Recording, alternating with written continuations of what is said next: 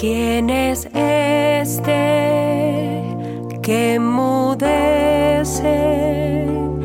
con su voz la tempestad? ¿Quién es este al que obedecen?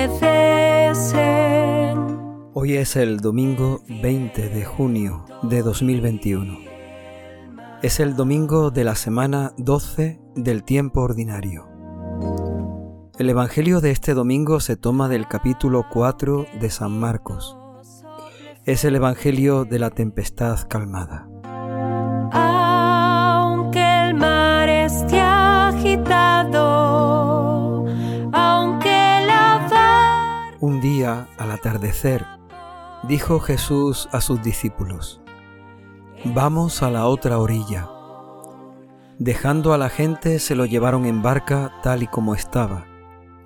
Otras barcas lo acompañaban.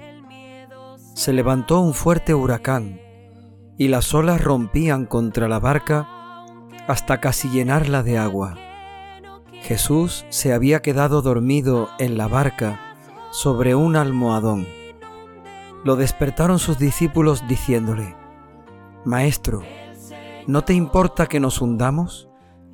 Jesús se puso en pie, increpó al viento y le dijo al mar, Silencio, cállate. El viento cesó y vino una gran calma sobre las aguas. Jesús les dijo, ¿por qué sois tan cobardes?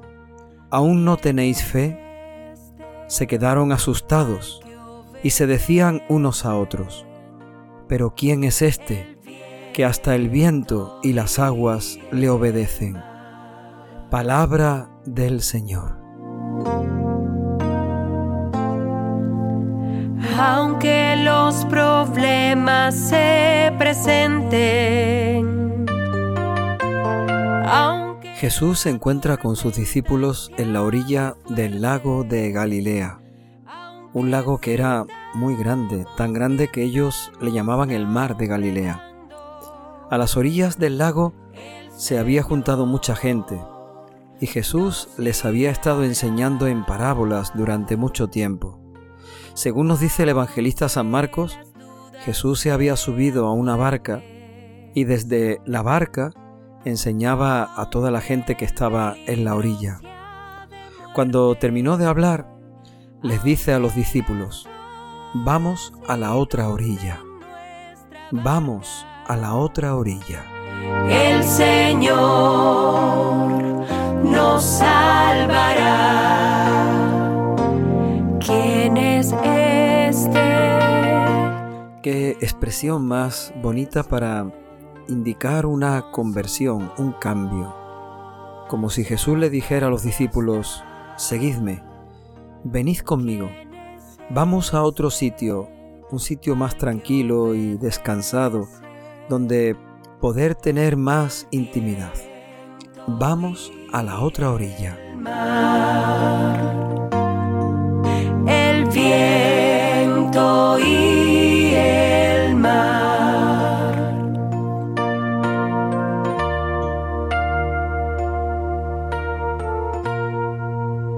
Sin duda que esa petición eh, es clara para los discípulos. Jesús, el Maestro, les está pidiendo cambiar de lugar, vamos a otro sitio. Pero si el Señor nos dijera a nosotros hoy, vamos a la otra orilla, ¿qué querría decirnos? ¿A qué nos estaría invitando? Vamos a la otra orilla. Todo eso nos hace pensar, ¿y en qué orilla estoy yo? ¿Dónde me encuentro? ¿A qué otra orilla quiere llevarme el Señor? ¿De qué forma quiere el que yo cambie mi vida, mis pensamientos, mis sentimientos, mi manera de actuar con Él o con los demás, mi manera de actuar en mis asuntos y en mis cosas de cada día. Vamos a la otra orilla. Sin duda que si el Señor nos dice esto a nosotros, nos está pidiendo que le sigamos y seguramente que nos está pidiendo que nos convirtamos que lleguemos a la orilla a la que Él nos invita para estar con Él, en la intimidad, en la cercanía, en la tranquilidad, en el verdadero encuentro con el Señor y con su palabra. Hoy también nosotros escuchamos, vamos a la otra orilla, vamos también nosotros con el Señor. El Señor nos salvará.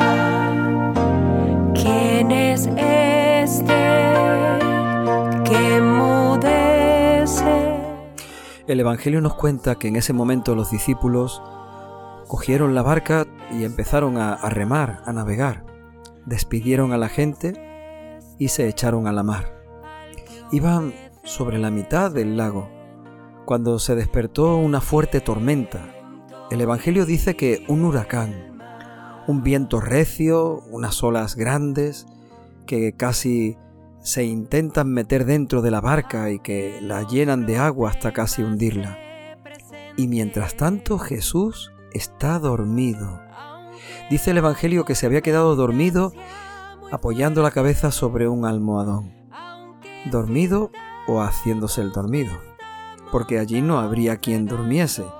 Entre el movimiento de la barca, la fuerza del viento, los gritos de los discípulos, tal vez Jesús se hacía el dormido para ver, vigilar así de esa manera, hasta dónde serían capaces los discípulos de aguantar, de soportar aquella tormenta sin llamarle, sin pedirle su ayuda.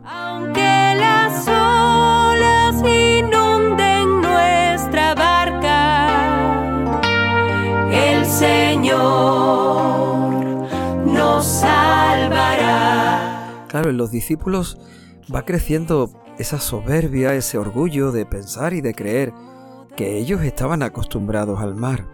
Muchos de ellos eran pescadores. Habían pasado en aquellas barcas muchas horas de trabajo, seguramente que también muchas noches, y sin duda que alguna que otra tormenta como aquella. Ellos sabrían cómo salir de aquello sin necesidad de despertar al maestro. No quieren molestarle, pero sobre todo lo que piensan es que ellos, con sus propios medios, con su propia fuerza, con su propia sabiduría, con su experiencia, con su capacidad de hacer las cosas, piensan que ellos van a salir de aquella situación. Y Jesús les observa, se hace el dormido y va dejándoles actuar, a ver si verdaderamente ellos, solo con sus fuerzas, son capaces de salir de aquella tempestad. Está. ¿Quién es este al que obedecen? El bien. Todo esto nos hace también a nosotros pensar.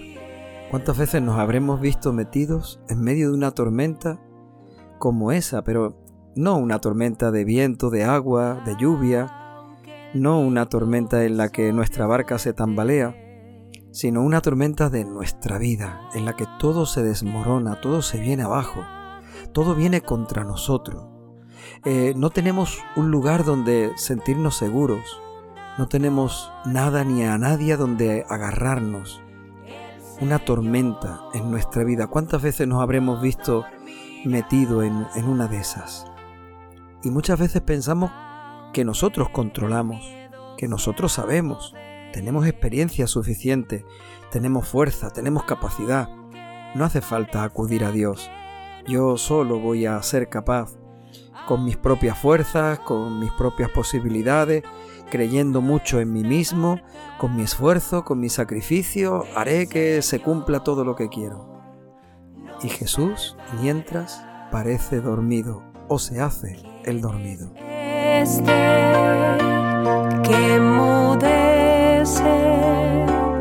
con su voz la tempestad. ¿Quién es este al que? Muchas veces también en medio de esas tormentas de nuestra vida hemos pensado y nos hemos preguntado, ¿y dónde está Dios? ¿Y por qué Dios no me escucha? ¿Y por qué Dios no hace algo, no interviene? ¿Por qué Dios no me soluciona este problema? ¿Por qué Dios parece que está dormido? ¿Cuántas veces nos ha parecido que en medio de la tormenta Jesús no está. Dios se ha escondido, o si está, pues solamente va dormido. Con nosotros, sí, pero se ha quedado dormido y nos ha dejado solos en medio de la tormenta. Sean fuertes, aunque el peligro sea de muerte. Entonces los discípulos ya no pueden más y llaman al maestro. Lo llaman desesperadamente. Maestro, parece que no te importa que nos hundamos. Podemos morir todos aquí ahogados. Y tú, mientras tanto, sigues dormido. Parece que no te importa nada de lo que estamos pasando, sufriendo. Parece que no te importa que perdamos la vida en esta tormenta, en esta tempestad. ¿Cuántas veces habremos reprochado a Dios el creer que a Dios no le importa nada, ni de nuestros sufrimientos, ni de nuestros padeceres? que a Dios no le importa que nos hundamos o que podamos perder la vida en el intento. Y el mar.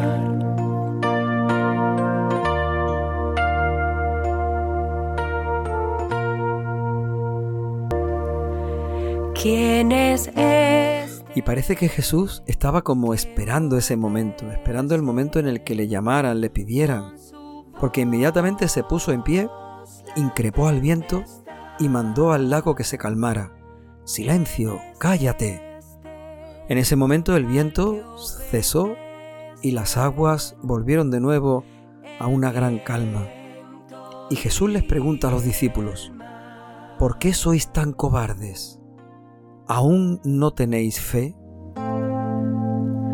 Aunque el viento sople fuerte. Sin duda que la falta de fe, dice Jesús con estas dos preguntas, la falta de fe provoca una gran cobardía. Si no tenemos fe, seremos unos cobardes. La fe nos dará la valentía, la vitalidad, la fuerza, la entrega, pero no una valentía para luchar, sino una valentía para creer, una valentía para confiar, para saber que el Señor va con nosotros, que no está dormido y que en el momento en el que le pidamos, Él nos escuchará y se pondrá en pie para calmar al viento y a las aguas. Y nos preguntará, ¿aún no tenéis fe? el Señor nos salvará. ¿Quién es este que mudece con su voz? Jesús había querido hacer este milagro delante de sus discípulos para que ellos vieran que Jesús, el Maestro, el Señor, tenía poder sobre la naturaleza. Jesucristo no solamente curaba enfermos, no solamente curaba a un leproso, un ciego, un endemoniado, un paralítico. Hay quien dice que Jesús era como una especie de médico adelantado a su época, que él sabía remedios y curaciones que otros médicos no sabían. Muy bien, ¿y cómo se explica esto? ¿Cómo se explica que Jesús tiene poder para calmar el viento y calmar las olas del mar? ¿Cómo se explica que Jesús tiene poder sobre la naturaleza si solo Dios tiene poder sobre esta naturaleza que Él mismo ha creado? Por eso le pregunta a los discípulos, ¿aún no tenéis fe? ¿Aún seguís creyendo que yo soy un hombre con capacidades o con sabidurías desconocidas? ¿Aún pensáis que yo soy una especie de profeta trasnochado con ciertos poderes para hacer algunos milagros? ¿Aún no creéis que yo soy verdaderamente el Hijo de Dios?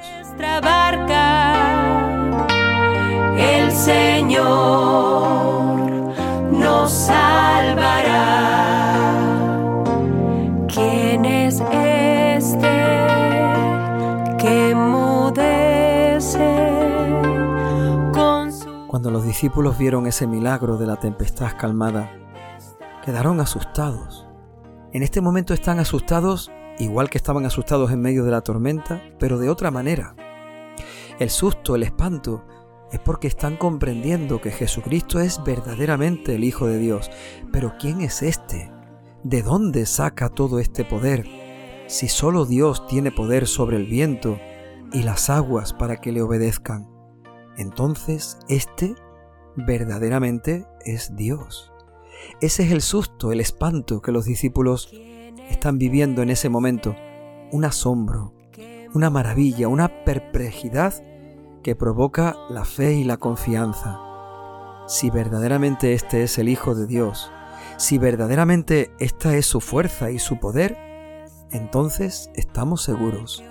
Entonces es que la salvación ha venido a visitarnos.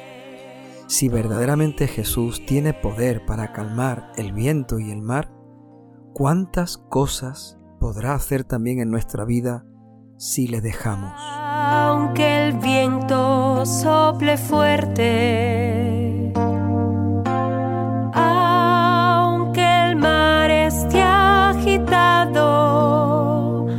Señor, danos tu Espíritu Santo para que nos aumente la fe, para que podamos escuchar cada día tu palabra, para que podamos quedarnos asombrados por tu fuerza, tu poder, para que tu Espíritu Santo nos ayude a creer a confiar, a descubrir y a reconocer cada día que tú eres verdaderamente el Hijo de Dios.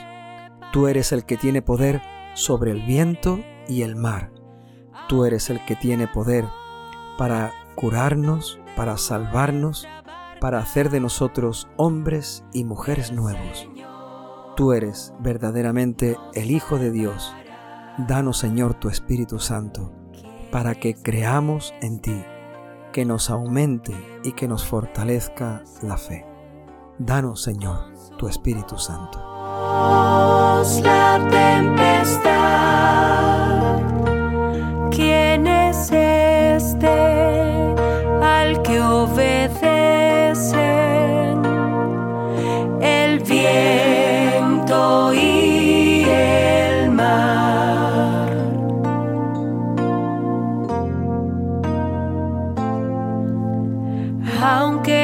Los problemas se presenten, aunque